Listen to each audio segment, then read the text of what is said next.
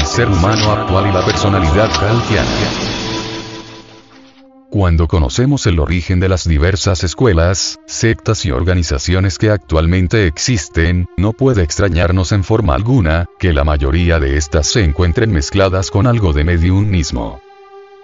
Que se asusten estas organizaciones con el tantrismo, es apenas normal, porque no son escuelas de tipo esotérico, o sea, sus miembros no se estudian a sí mismos psicológicamente, sino que son estudios meramente intelectuales, sus afiliados suelen repetir como loros lo que está escrito en los diversos libros sagrados, y por ello se dan ínfulas de sabios, de salvados, de salvadores, y nada más.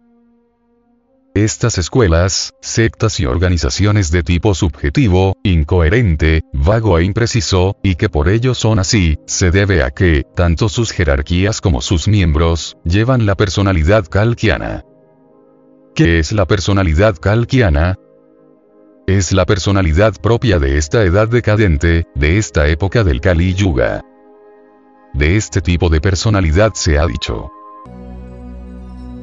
Has de saber que en los últimos días sobrevendrán tiempos difíciles. Porque los hombres serán amadores de sí mismos y del dinero, jactanciosos, soberbios, maledicientes, desobedientes a sus padres, ingratos, impíos, inhumanos, desleales, calumniadores, incontinentes, despiadados, enemigo de todo lo bueno, traidores, temerarios, hinchados, amadores de los placeres más que de Dios tendrán ciertamente apariencia de piedad, mas negando lo que es su fuerza. A estos, apártalos de ti, porque ellos son los que se filtran en las casas, y se ganan mujerzuelas cargadas de pecado, juguete de las más diversas pasiones, que siempre están aprendiendo y nunca serán capaces de llegar al conocimiento de la verdad. Así como Janes y Mambres resistieron a Moisés, de igual modo, resisten estos a la verdad. Hombres de entendimiento corrompido, reprobos en la fe. Pero no adelantarán nada, porque su insensatez se hará notoria a todos como se hizo la de aquellos. Segunda de Timoteo. 3. 1. 9. Sagrada Biblia. Versión directa de los textos originales. Por Monseñor Joan Straubinger. Como se puede ver, la personalidad calquiana de estos últimos tiempos es irrespetuosa, irreverente.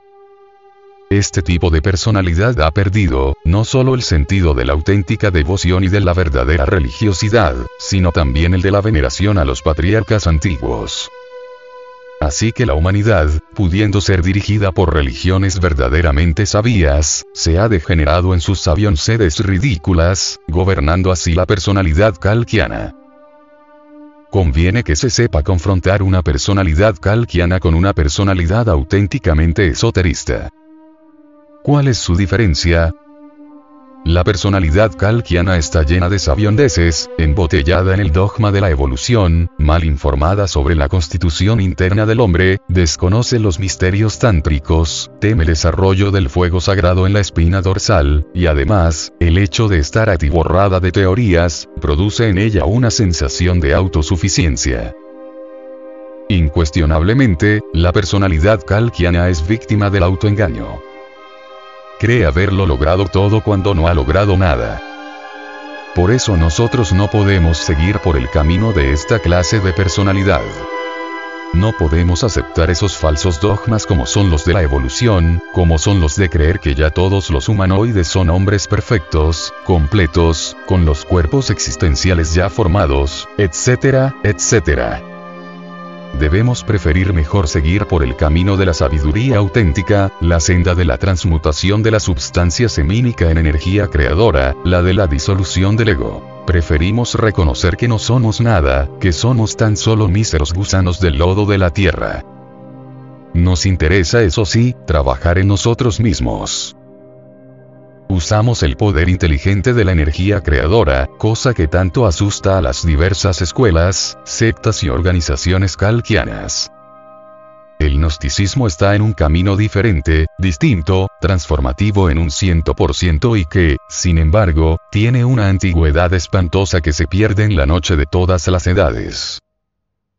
Ciertamente, las características de la personalidad calquiana son inconfundibles. Ante todo, la autosuficiencia y el terrible orgullo, y la espantosa vanidad fundamentada en las teorías.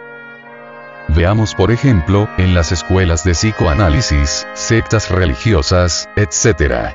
Qué terrible orgullo y autosuficiencia embarga a esas gentes, son verdaderas personalidades calquianas. Estas descollan no solo dentro de ciertos grupos sino que aparecen en televisión, figuran en la prensa, en la radio, y tienen al mundo completamente envenenado. Tienen una autosuficiencia completa, miran con desdén a los maestros de la alquimia de la Edad Media, se creen autos civilizados, creen que han llegado al non plus ultra de la sabiduría. Es tal su orgullo que piensan conquistar el infinito, el espacio exterior, se ríen de lo que ellos consideran supersticiones de los sabios medievales. Y cómo hacerles comprender a esas personalidades calquianas que están equivocadas. No bastaría simplemente que lo negaran verdad, como quiera que estas personalidades calquianas manejan la razón subjetiva y que esta es su arma de combate, su caballito de batalla, pues hay que llevarlos a comprender lo que es el proceso del razonamiento.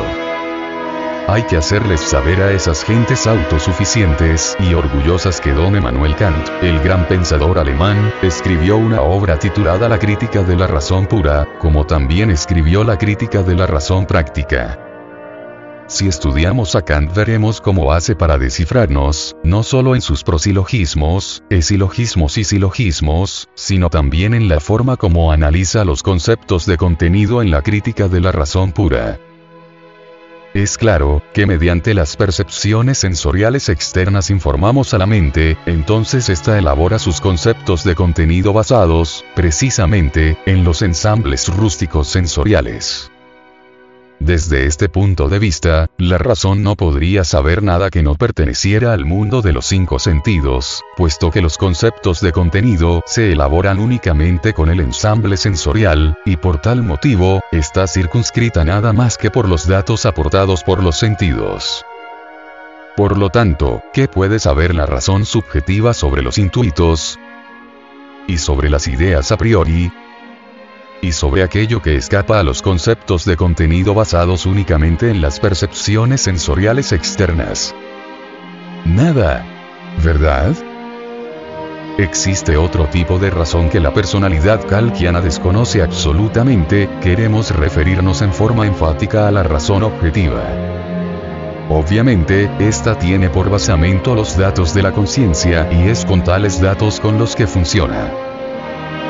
La razón objetiva estuvo desarrollada antes de que surgiera la época greco-romana. La tuvieron en desarrollo la primera subraza de la presente raza, que floreciera en el Asia Central, también la poseyeron las gentes de la segunda subraza, también la usaron los egipcios de las antiguas dinastías de los faraones, los babilónicos, los sabios de Afganistán, del Turquestán y del Irak y vino a concluir, prácticamente, con el razonamiento griego. Fueron los griegos, quienes comenzaron a jugar con la palabra, terminaron por establecer el razonamiento subjetivo basado en las percepciones sensoriales externas ahogando a la razón objetiva, eliminándola de la faz de la Tierra. Desde entonces la humanidad únicamente posee el razonamiento subjetivo, las percepciones sensoriales externas, los datos aportados por los sentidos. Los conceptos de contenido de las personalidades calquianas están basados en los ensambles sensoriales y nada puede saber, por lo tanto, esta clase de personalidad, sobre aquello que se escapa de los factores antes mencionados. Esta personalidad nada puede saber sobre lo real, sobre lo divinal, sobre los misterios de la vida y de la muerte, etc es completamente ignorante de todo aquello que se escape de su círculo de acción, que son los cinco deficientes sentidos. Ya ve usted, por qué esta personalidad es tan pobre, y, sin embargo, cree que sabe por qué está llena de teorías, de dogmas y creencias.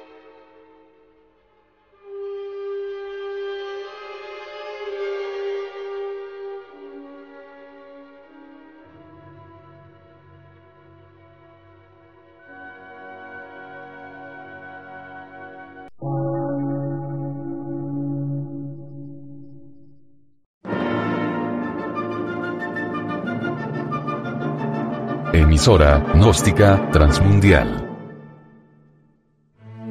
Por una nueva civilización y una nueva cultura, sobre la faz de la Tierra.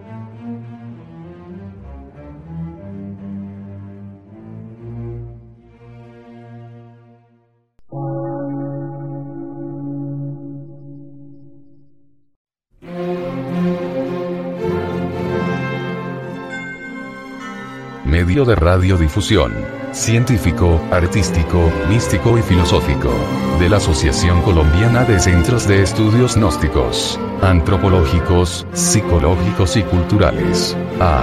C.